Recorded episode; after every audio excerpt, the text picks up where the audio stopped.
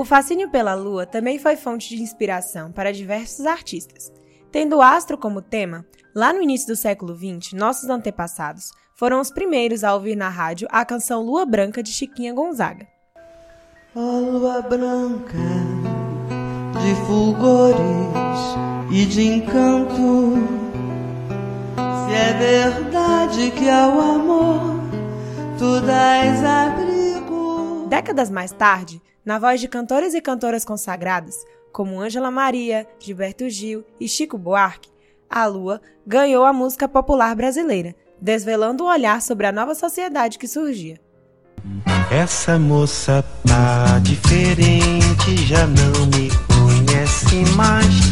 Está pra lá de pra frente, está me passando pra trás. Astro mais querido da música mundial, sim, até mais que o Sol, também embalou sonhos de crianças e fez toda uma geração acreditar que poderia ter a sua lua de cristal.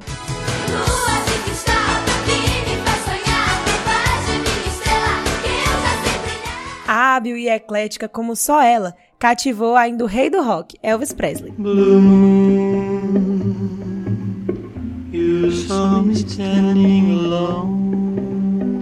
E fez nossos avós, pais e tios caírem na dança. Tomo um banho de lua, fico branca como a neve.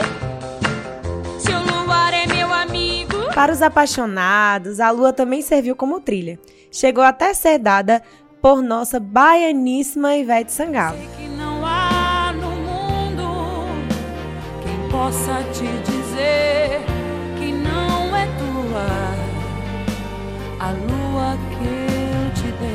Em uma de suas fases totalmente cheia, se juntou a Iemanjá para amar em paz. A noite vai ter lua cheia.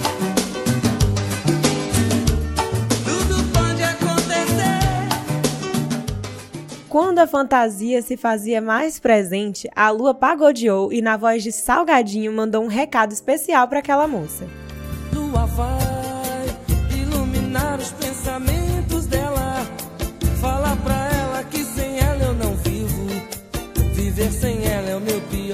Mas nem só de flores e love vive a lua.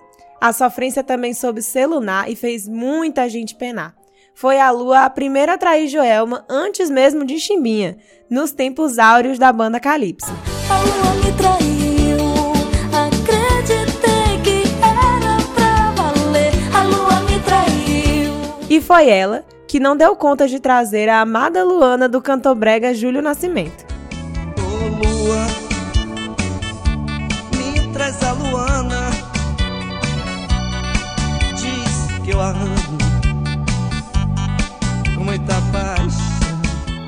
Romântica, cheia de charme, dançante e muitas vezes traiçoeira. Seja como for, a lua seguirá em nossas mentes, corações e músicas. Eu sou Letícia Mascarenhas para o programa Rolê. Quando a gente fazia amor com nosso